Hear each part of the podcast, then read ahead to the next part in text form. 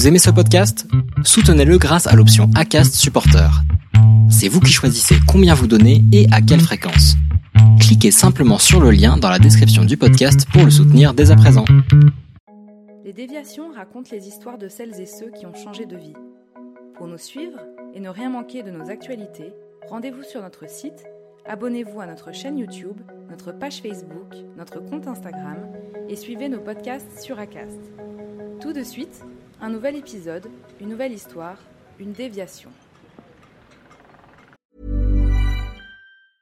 I'm Sandra, and I'm just the professional your small business was looking for. But you didn't hire me because you didn't use LinkedIn jobs. LinkedIn has professionals you can't find anywhere else, including those who aren't actively looking for a new job but might be open to the perfect role, like me.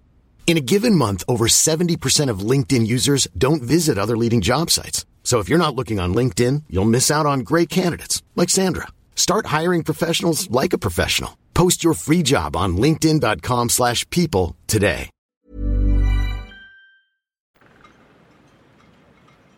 Au Pays Basque, rencontre avec un vigneron étonnant, Emmanuel Poirmeur.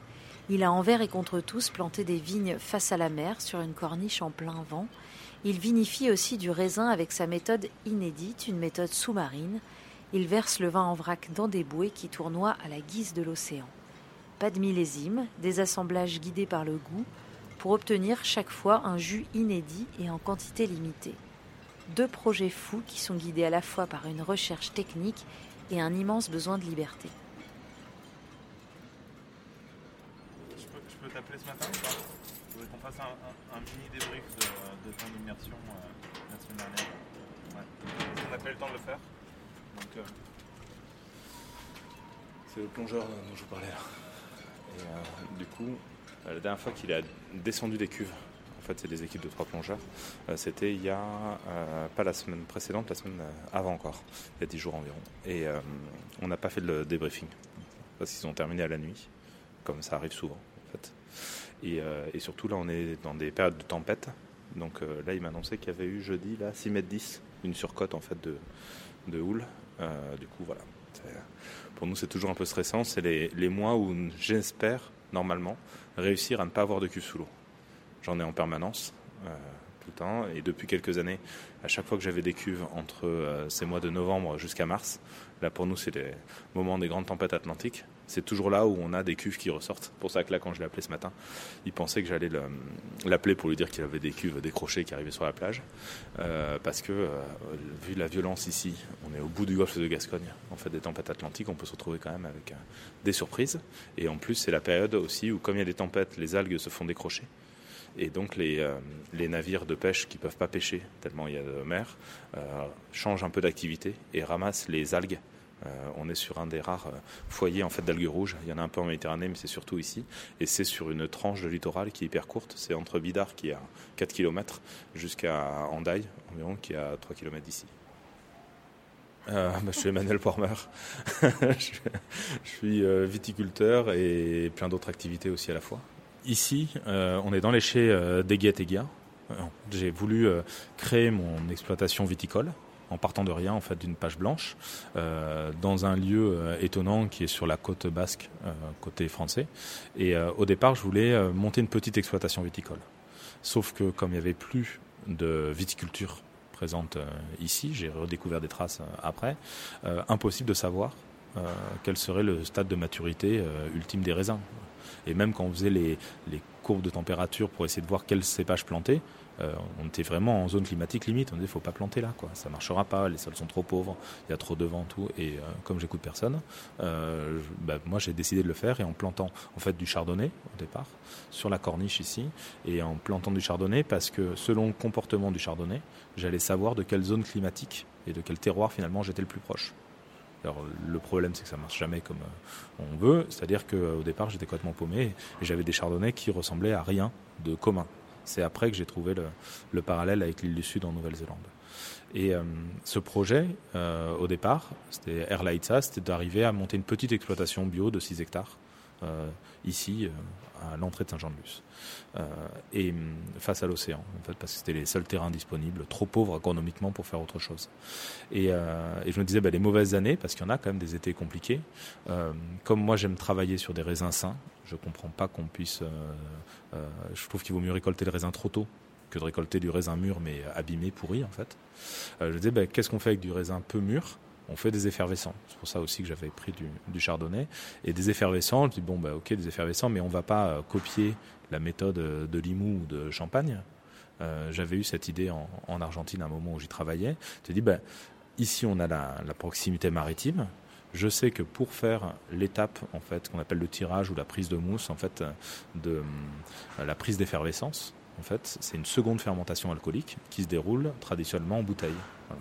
Et, en fait, donc moi je me suis dit, bah, les mauvaises années, on expérimentera, puisqu'on est juste à côté et que c'est techniquement facile, de mettre du vin sous l'eau pour, si jamais les raisins ont été récoltés pas assez mûrs, les refermenter. J'ai obtenu les autorisations de mise sous l'eau hyper rapidement alors que je me disais que ça allait être une tannée. Euh, je pensais pas aussi, j'étais pas agriculteur, euh, j'étais pas d'Urugne, mais plutôt de Saint-Jean-de-Luz. Euh, j'aurais pas les terrains et en fait j'ai eu les terrains assez vite aussi. Et j'ai planté dès 2009 en fait, des, euh, donc ces, fameux chardonnays sur Erlaitza. Et finalement, Erlaitza, mon vignoble là de proximité, euh, soit j'ai pas de raisin du tout, parce que accident climatique, soit j'ai du raisin, alors en faible quantité, hein, on fait euh, moins de 1000 bouteilles par an, ou 1000 bouteilles, mais euh, d'une qualité incroyable. Donc ça, c'est maintenant, c'est devenu un projet à part, Erlaitza, et je l'ai essayé sous l'eau, mais en fait, c'est pas bon le folklore ou euh, l'image d'Épinal aurait été de dire bah, je fais pousser des vignes là sur les falaises et je les mets sous l'eau en bas, hormis pour euh, le côté euh, anecdotique ou exceptionnel. Ben, moi je trouve que les vins ils ressortent maquillés, je trouve qu'ils sont moins classe, ils ont moins de, de prestance que avant mis sous l'eau. Donc on le fait pas. En fait je l'ai essayé, mais je l'ai anonymisé pour l'exemple, parce que tout à l'heure vous m'interrogez, j'avais un jour un sommelier de Londres qui me disait mais ça, euh, c'est cette cuve-là, il y a 200 litres, je la veux, euh, dites-moi le prix. Tout. Je lui dit mais non, je ne vais pas vous le vendre, c'est pas euh, ce que je veux faire, ça m'intéresse pas. De mettre ce raisin sous l'eau, c'est moins bon. Lui, il était juste que dans le, finalement, il savait qu'il allait facilement réussir à le revendre. Ah, voilà. Parce, que c'était rare, parce qu'il y avait une histoire, un truc, mais et moi le but c'est de faire plaisir au consommateur et pas juste de satisfaire son ego le but, c'est quand même de créer des, euh, euh, des surprises aromatiques. en tout cas, je pense que c'est notre rôle. Et, euh, en tant que viticulteur. Et, après, finalement, comme le temps que je produise du raisin ici, je t'ai dit, on va, et que j'avais les autorisations pour émerger, j'avais déposé le brevet en plus de vinification sous l'eau en, 2007. Je disais, mais on va essayer d'expérimenter. Historiquement, j'ai toujours voulu faire du vin. Fait, je l'ai décidé à 8 ans chose assez, euh, assez particulière. Parce que moi, je grandissais à Paris dans un milieu hyper euh, scientifique, euh, parce que les emplois étaient là-bas, donc mes parents étaient à Paris, originaire bah, du Lot-et-Garonne, du Gers, et, ma famille vient ici depuis plus d'un siècle, donc toutes mes vacances étaient sur le bord de la baie de, de Saint-Jean-de-Luz. Et en fait, à 8 ans, on a arraché les vignes de mes arrière-grands-parents. Qui étaient dans le Lot-et-Garonne, des vignes de pépinière, parce que moi, mais, traditionnellement, apparemment, ma lignée, on était pépiniériste, tonnelier, maître de chai en fait, dans le Lot-et-Garonne, sur le bord du Lot, à Grange-sur-Lot, exactement. Et, euh, et, donc, moi, ça a été, euh, je grandissais à Paris, donc euh, les vendanges chaque année, c'était une merveille, voilà, en, famille avec tous les anciens, c'était des fêtes. Et, et donc, on a arraché les vignes en 84 euh, et euh, au retour, j'ai demandé à mes voisins, et j'étais dans une sorte de pépinière, et tous mes voisins, tout le monde était polytechnicien, quoi, comme mon oncle, comme tout le monde. Et donc ils m'ont dit, dans une voie élitiste assez française, euh, classique, ben, la voie royale pour faire du vin, c'est Agro Paris, et se spécialiser en viticulture onologie à Montpellier, à l'Agro Montpellier, qui est l'école en fait de référence en viticulture mondiale. Et, euh, et, donc en CE2, j'avais marqué consciencieusement, quand l'Institut demandait euh, ce qu'on voulait faire plus tard, j'avais mis ingénieur agronome entre parenthèses Paris et œnologue entre parenthèses Montpellier. Voilà. Et, comme je suis assez têtu, bah, c'est ce que j'ai pu faire. Euh, et, l'autre, pour prouver un peu l'entêtement, en fait, comme j'étais vraiment en plein cœur de, l'arsenal, enfin moi j'ai grandi sur l'île Saint-Louis, et je pense que d'ailleurs le logement de fonction était juste en face. Euh, ça m'a imprégné en fait cette présence de l'eau. Euh, j'étais tout le temps, enfin, comme tous mes, mes copains de, là-bas, on est des enfants des îles, quoi. Et, euh, et, moi, je me rends compte que cet élément aquatique, j'en ai besoin. en fait, de cette proximité. je crois que ça a vraiment imprégné mon, mon tempérament ou forgé mon caractère. Et, C'est étonnant de se sentir insulaire sur l'île Saint-Louis. Ah, mais pourtant, on l'est carrément. À côté, il y avait Beaubourg, et je sais qu'à 13 ans, j'avais visité une des premières expos en fait, d'architecture viticole, qui s'appelait Château Bordeaux.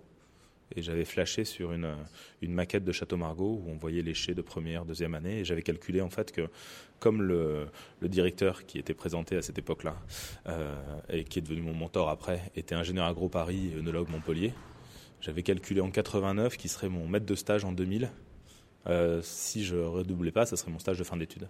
Et donc c'est mon stage de fin d'études en 2000. Donc à 13 ans, j'avais euh, déjà jalonné tout ça. et, et, comme truc assez encore fou, donc je savais que j'allais faire du vin euh, assez tôt. Je connaissais un peu.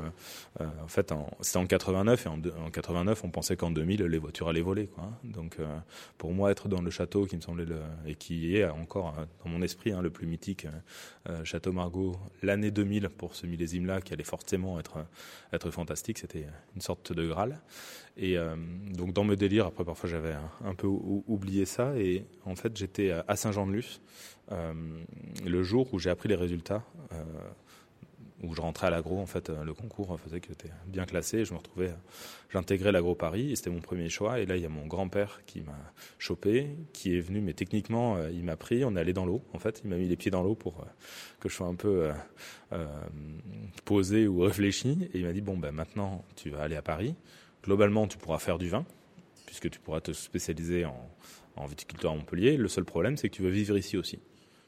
Euh, et c'est pas compatible. Il n'y a pas de, vin sur la côte basque côté français. Enfin même à l'époque on disait la côte basque parce que le côté espagnol, il était peu ouvert encore. Et euh, euh, et, je lui avais dit mais si, il n'y a pas de raison.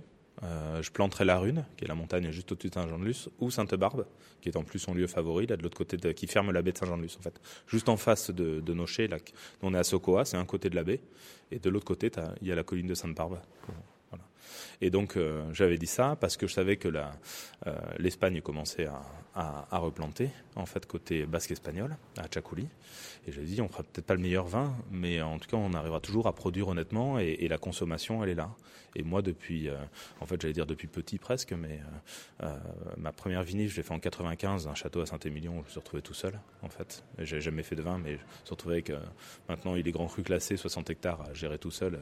j'ai fait me faire virer de prépa en fait parce que je suis arrivé en retard puisque les vendanges n'étaient pas finies, donc euh, c'était un peu la cata. Et, euh, et, donc moi, je sais que ma plus-value, elle est technique.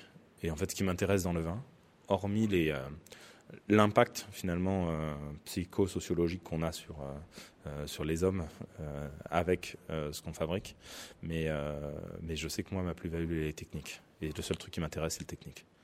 Donc quand vous dites technique, c'est travail de la vigne et vinification, c'est ça que vous Ouais, et même euh, depuis le début, en fait, j'ai toujours inventé des machines pour euh, faire du vin ou pour. Euh, en fait, si j'essaie de faire une sorte de, de réflexion sur ma carrière ou essayer de trouver une logique à, à mon parcours, j'ai toujours essayé de remettre en cause.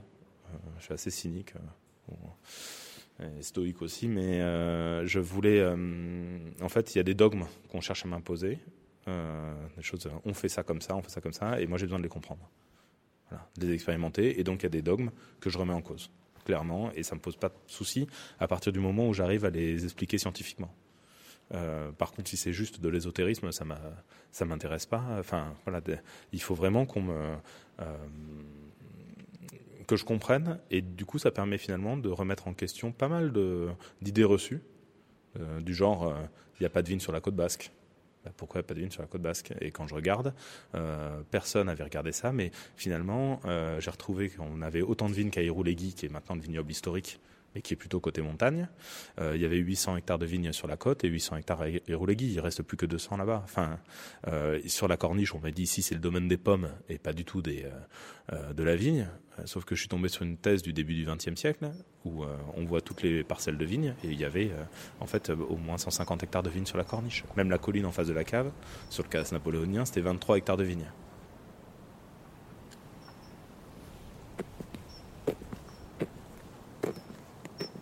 Donc là, on est entre les deux parcelles. Il y a deux, euh, parcelles, une de 0,8 hectares et une autre d'un hectare 3. Ce qui est étonnant, c'est qu'on a un horizon vert derrière et on a un horizon bleu en face. On a vraiment l'océan qui est hyper, présent et on a une vue à 360, que ce sur les montagnes, les, prémices de la chaîne des Pyrénées. Et ici, on est sur le premier pli, finalement, depuis la, falaise. On est déjà à un peu plus de 100 mètres d'altitude. Et, euh, on a cette, cette, immensité bleue où on voit, en fait, on voit des plages gélantes jusqu'à Saint-Sébastien. Et avec un climat, alors on l'entend peut-être au son, mais euh, un peu intense. Voilà. Et euh, ce qui est étonnant, c'est que cette partie qui s'appelle la corniche basque, euh, ou Erlaitza en basque, qui est le nom finalement de, la, propriété, l'idée c'est on ne sait pas du tout où on est. C'est-à-dire qu'il y a des moments où on se croirait comme en Écosse, aujourd'hui, clairement. Il y a des brebis, on est en Irlande ou en Écosse. Et il y a d'autres moments plus chauds où c'est Saint-Domingue. Et c'est très perturbant parce que juste en bas des vignes, il y a des bananiers avec des régimes de bananes. Des bananiers et en fait il y a des cacahuètes aussi. Euh, et donc euh, ce qui est très perturbant, c'est que la vigne, euh, il y a des moments où je me suis interrogé, savoir si elle allait s'interrompre. parfois on a quand même, on est limite gel, mais quand on est tellement proche de l'océan, on gèle pas. Donc les, les bourgeons qui, qui quand même commencent à, avoir les, bouts qui, qui brunissent. Et on est enfin, moi, c'est un, territoire qui, qui m'ébahit. Hein. Et là, l'objectif, maintenant j'ai récupéré les, toujours en louant à la mairie des terres euh, avoisinantes, qui étaient des maïs en 78 et qui sont repartis en friche, donc il faut qu'on défriche. Il y a une vieille bergerie à retaper, je vais en faire un, un chai en fait pour, euh, pour ces parcelles. Et, euh, et voilà, l'idée c'est d'avoir une, seule unité en fait d'exploitation très condensée, de 2 à, 4-5 hectares, on verra ce qu'on peut avoir, sans aucun objectif de rendement, et en, essayant de, se servir de toutes les, euh, ressources naturelles qu'on a à proximité. C'est-à-dire que là, c'est les voisins qui font pâturer les brebis et, leurs chevaux. Euh, peut-être qu'un terme, on aura des vaches. Il y a des, vaches irlandaises qui ont été mises sur la corniche, c'est les seules qui résistent à ce, à ce genre de, temps-là. Et voilà, moi, ça me, ça me plairait bien d'avoir cette espèce de petite pépite intemporelle euh, et euh, enfin, juste avoir le, prétexte de venir travailler ici. Moi, je trouve que c'est un, paysage qui est, qui est beau à pleurer.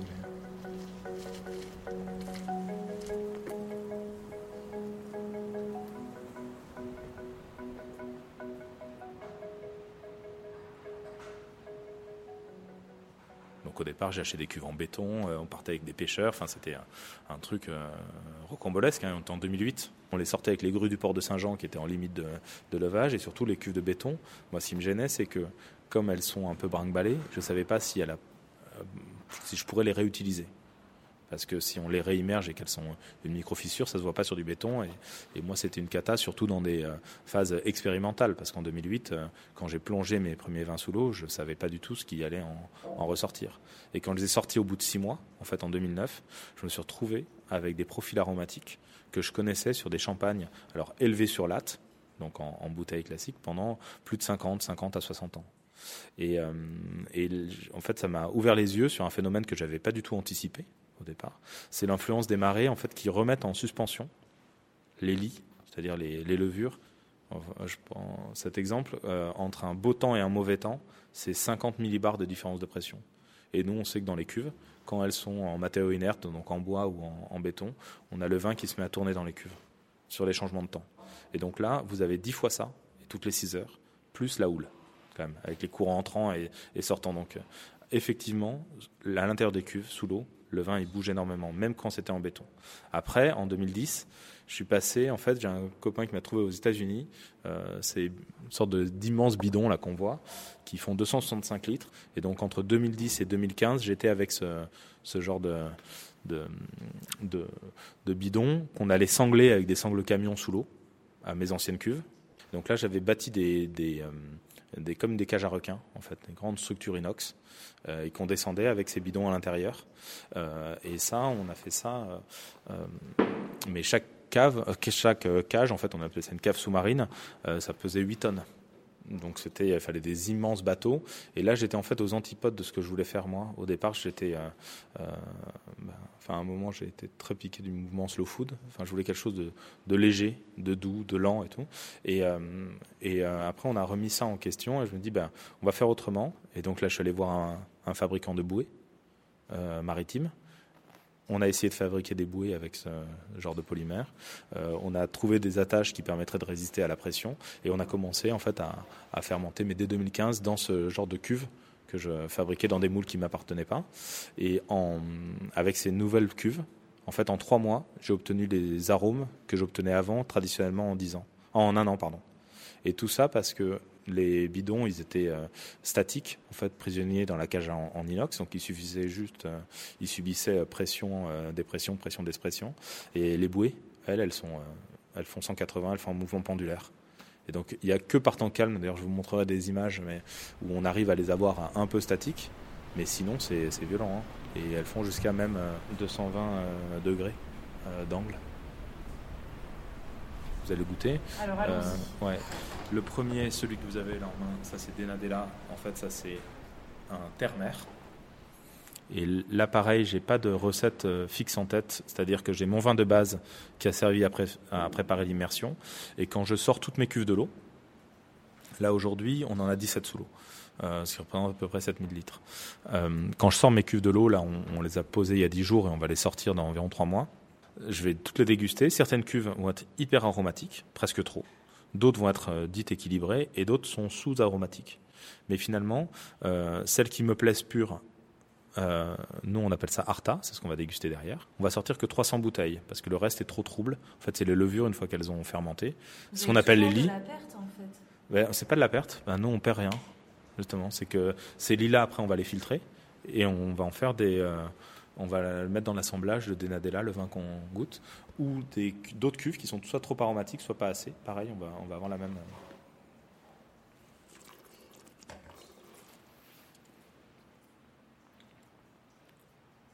Et en fait, sur ce vin-là, Denadella, si vous je vais chercher un profil hyper citronné. Mais d'où venait le raisin du coup? Alors là, la première année, euh, et puis maintenant du coup j'ai gardé, avec euh, des acteurs coopératifs du Gers que je connais bien, des sélections de parcelles. On avait fait réouvrir les caves coopératives trois semaines avant et on a en fait vinifié des raisins du Gers comme on vinifie des raisins de Champagne.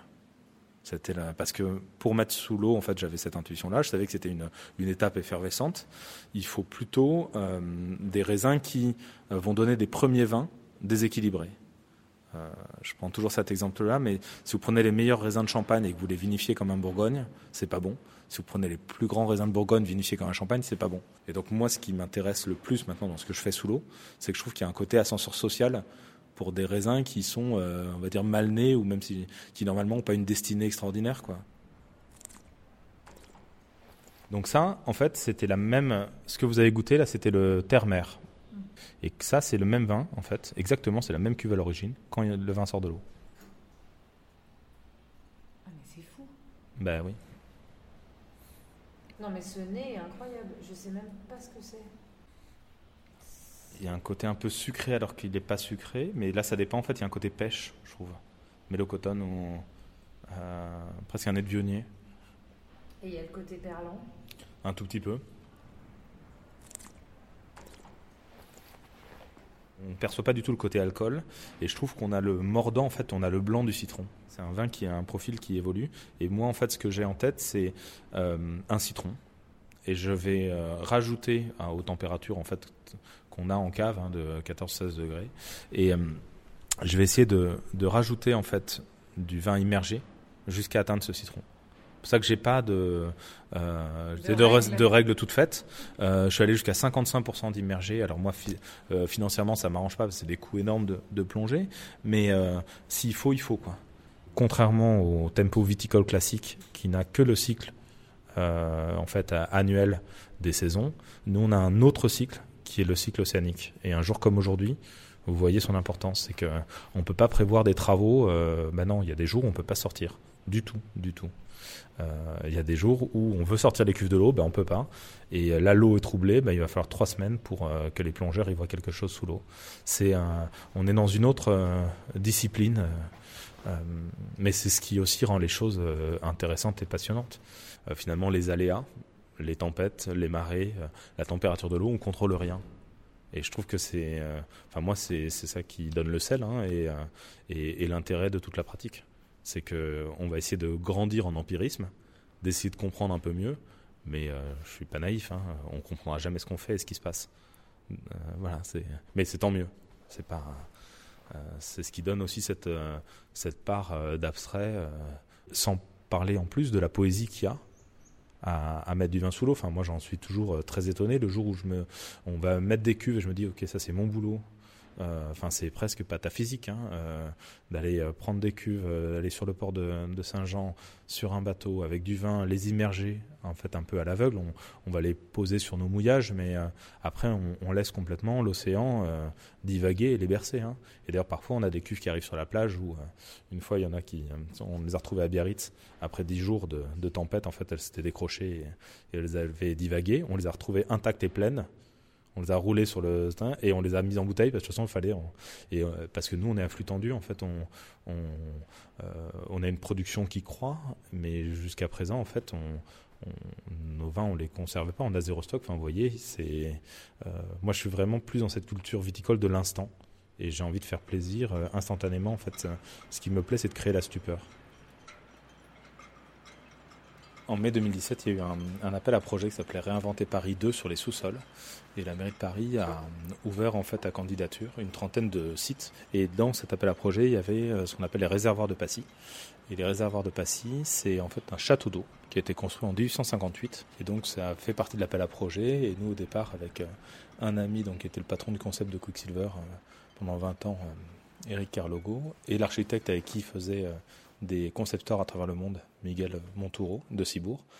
Comme j'ai vu passer cet appel à projet, je leur ai dit bah, écoutez, moi, euh, tout seul, j'y vais pas, j'ai pas le temps, ça m'intéresse pas, mais il y a peut-être le moyen d'aller faire du vin à Paris, sous l'eau. Et euh, on a fait une mini euh, équipe et on a candidaté un peu au bluff, étant persuadé qu'étant trop petit, trop provinciaux, trop tout, quoi. Et à la fin, en fait, en début janvier 2019, on a eu le, bonheur d'entendre qu'on était lauréat pour avoir un bail de 50 ans sur ce bâtiment. Et c'est un bâtiment qui semble enterré, mais en fait il est euh, émergent. On est au niveau de la rue.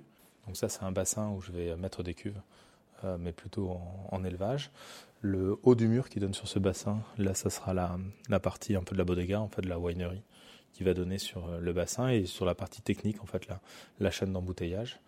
Et au-dessus, je veux faire une pépinière viticole. Donc c'est gros projet, en fait, on ne s'attendait pas à gagner, on en est très heureux. Euh, après, moi, là, ce projet-là, ce ne sera pas ma vie, dans le sens où euh, moi, c'est ici où j'expérimente, j'essaie de tout inventer, y compris ce genre de projet fou. Par contre, ça va être un lieu d'utilisation de ma méthode de vinification. J'avais envie de me prouver à moi-même que j'étais un vigneron, mais un vigneron au sens euh, classique, artisan ou euh, paysan vernaculaire. Hein, et, euh, et, donc je crois que c'était aussi peut-être pour recoller avec mon, passé familial et j'avais envie de me faire violence mais au sens propre, quoi, à replanter des vignes et pas à avoir un salarié pour m'occuper des vignes, à y aller, quoi. Enfin, j'utilisais ce terme violent parce que oui, c'était violent. Enfin, les gens se rendent pas compte de la dose de sacrifice euh, qu'il faut pour se lancer alors dans un projet certes fou, mais moi je concevais pas ma vie sans ça. Il faut connaître l'histoire, mais pas être victime de son poids. Euh, il faut aussi euh, essayer un peu de la bousculer pour faire des, des choses qui à la fois sont contemporaines et à la fois apportent quelque chose d'intéressant. Si c'est juste pour, pour faire parler ou faire ce que différemment des autres, il n'y a pas d'intérêt. Par contre, pourquoi se, se, priver de ce degré de liberté Et je crois que ça, pour le coup, c'est très basque. Euh, c'est qu'à la fois, bon, il y a la valeur travail, c'est même des bosseurs, mais c'est surtout c'est une quête de liberté. Enfin, c'est à la fois basque et maritime, je pense. Cette envie de, euh, d'horizon et, et d'indépendance.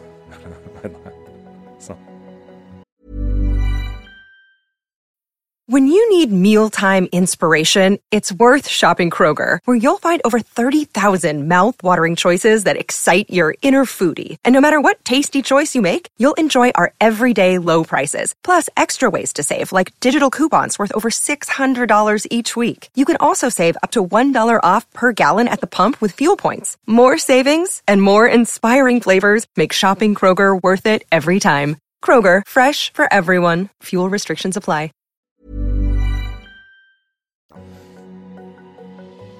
Cette série est toujours pressée, vinifiée et mise en bouteille par Maëlys Détry pour les déviations.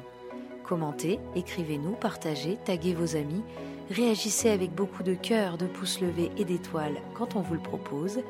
Les Déviations est un média à retrouver sur lesdéviations.fr, Facebook, Instagram, YouTube, iTunes et plein d'autres. Les déviations n'ont qu'une vocation, raconter le changement sous toutes ses formes. À très vite